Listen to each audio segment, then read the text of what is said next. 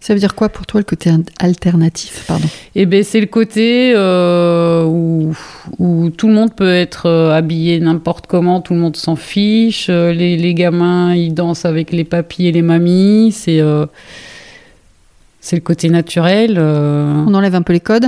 On enlève les codes. Il n'y a pas de matérialisme et ou s'il y en a, il est pas très visible. C'est ça que vous veniez aussi chercher, tu penses? C'était un souhait?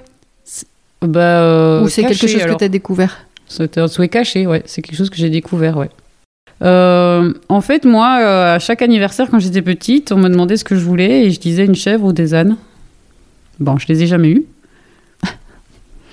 et en fait, j'ai l'impression que moi, mon parcours, c'était que déjà petite, je, je rêvais euh, d'avoir des animaux. Quand j'ai dû euh, étudier pour avoir ce diplôme de diététicienne, je disais à mes parents que en fait, euh, je voulais pas faire ça, je voulais faire fermière.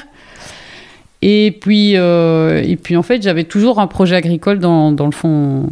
En tête Oui, en tête. Dans ton cœur Et, mais je voulais, j'ai jamais voulu me, me, lancer toute seule, en fait. Ça me faisait peur de me lancer toute seule en tant que femme. Et en fait, quelque part, euh, inconsciemment, j'ai attendu la rencontre avec Pierre-Yves, qui lui avait aussi un projet agricole euh, en tête. Et, euh, et, voilà, et puis on s'est rencontrés, on a voyagé, et ça s'est concrétisé euh, assez vite, quoi. Ça n'a pas été dur. Moi, mes collègues savaient que euh, je, je, qu'à 45 ans, je voulais plus être sur mon vélo euh, à Bruxelles parce que j'y allais en train et en vélo quand même. Mm. Donc, c'était, c'était sûr et certain qu'un jour je partirais pour faire ce projet agricole. Alors, c'est toujours dur de quitter un lieu, évidemment, parce qu'on quitte une équipe, on quitte des, on quitte des patients. Euh, moi, Pierre-Yves et moi, pardon, on s'est donné la chance de ne pas avoir de regrets. Euh... Ouais, plus tard. C'est ça. De se dire à 50 ans, ben mince, on n'a jamais fait ce qu'on voulait.